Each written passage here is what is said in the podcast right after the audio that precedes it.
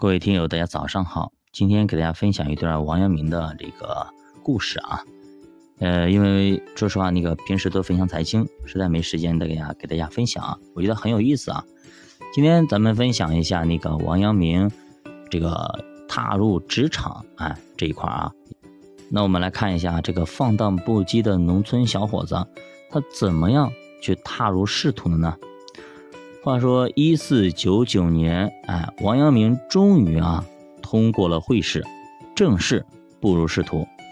在其他人看来啊，这是个光明的起点。王阳明最初呢也是这么认为的。他被分配到了工部实习，第一个差事呢就是为王悦修建坟墓。王悦呢是明代军事史上屈指可数的大将军啊。他的一生呢，可以说是有无数的传奇啊。那王悦年轻的时候呢，呃，参加会试，刚要交卷时，考场中起了一阵飓风，风停时，王悦发现自己的卷子没了，大哭啊。考官被他凄惨的哭声感动，就又给他一份考卷。王悦奇迹般的在考试结束前完成了高中进士。几年以后呢，朝鲜使官来北京。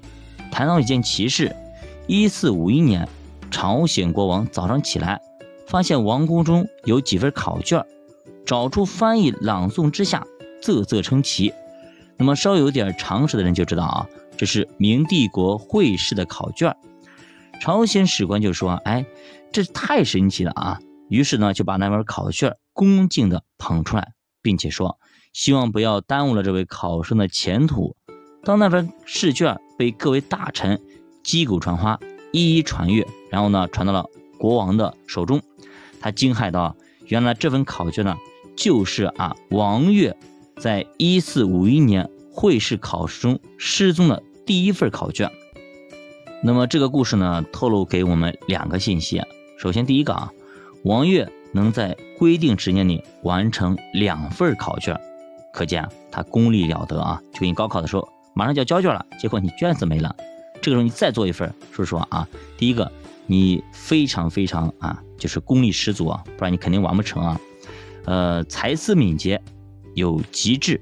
第二个啊，杰出人物必有传奇跟随着啊。在后来的岁月里呢，王岳被任命为大同军区司令，自此明帝国中央政府对蒙古人的反攻中，王岳可以说是战功累累啊。战功赫赫。一四八零年，王岳兵团出大同，追击蒙古军团至威海，那么捣毁敌军，擒拿敌军一百七十一人，斩首四百三十七个。这次大捷使他毫无悬念的被封为了威宁伯，哎，被封伯侯了。据说呢，王悦经常和士兵打猎，士兵获取猎物的多少决定了他在战场上的位置。如果你打十只兔子，士兵肯定会排在打一只兔子的前面，也就是说，你看你到底缴获的东西多不多？如果多，好，那就赏的多；少，那么就赏的少啊。那么，到底这种这种方法会不会导致士兵故意去掠夺这种猎物啊？咱们不得而知。呃，从一四六七年，王悦开始和蒙古兵团开始打交道。直到一四九八年，他病逝于甘肃军营的三十年中啊，他取得了十三场中小型战役的胜利，这个记录整个明代没有一名文臣能打破啊。明代的爵位制啊，沿袭的是西周王朝公侯伯子男的这种爵位，整个明代文人被封为伯的人只有十个啊，不过文人立功啊而被封为伯的只有三个啊。他们是王继、王悦和王阳明。王继是一四零六年的进士，一四四一年身为国防部长的他，在云南消灭了少数民族的叛乱啊，因此一战成名啊，被封为靖远伯。当然了，王阳明比前两位还要厉害啊，咱们后面再说。这不仅是王阳明立下的战功比两个人要多，还因为王阳明在去世后啊，从伯直接跳到了侯。中明一代啊，文臣由此殊荣为王阳明一人啊。不过，一四九九年，王阳明在为王悦修建坟墓的时候，他还只是将王悦当成了偶像，因为他只是一个小迷弟，刚来的一个实习生而已。实际上就在前几年啊，他曾梦到过王悦。所以说，英雄所见略同啊。